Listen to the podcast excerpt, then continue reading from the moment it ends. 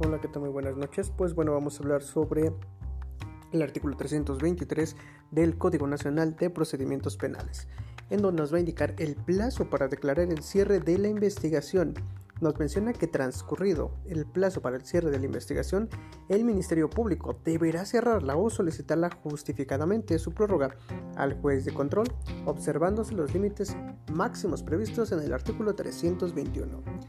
Y si no se lo saben, hay que ir al 321 de este podcast. Ahora bien, eh, si el Ministerio Público no declara cerrada la investigación en el plazo fijado o no solicita su prórroga, el imputado o la víctima o ofendido podrá solicitarla al juez de control eh, que lo aperciba para que proceda a tal cierre. Ahora bien, transcurrido el plazo para el cierre de la investigación, esta tendrá por cerrada salvo que el Ministerio Público o el imputado haya solicitado justificadamente la prórroga del mismo al juez. Esto es lo que nos menciona el artículo 323 del Código Nacional de Procedimientos Penales.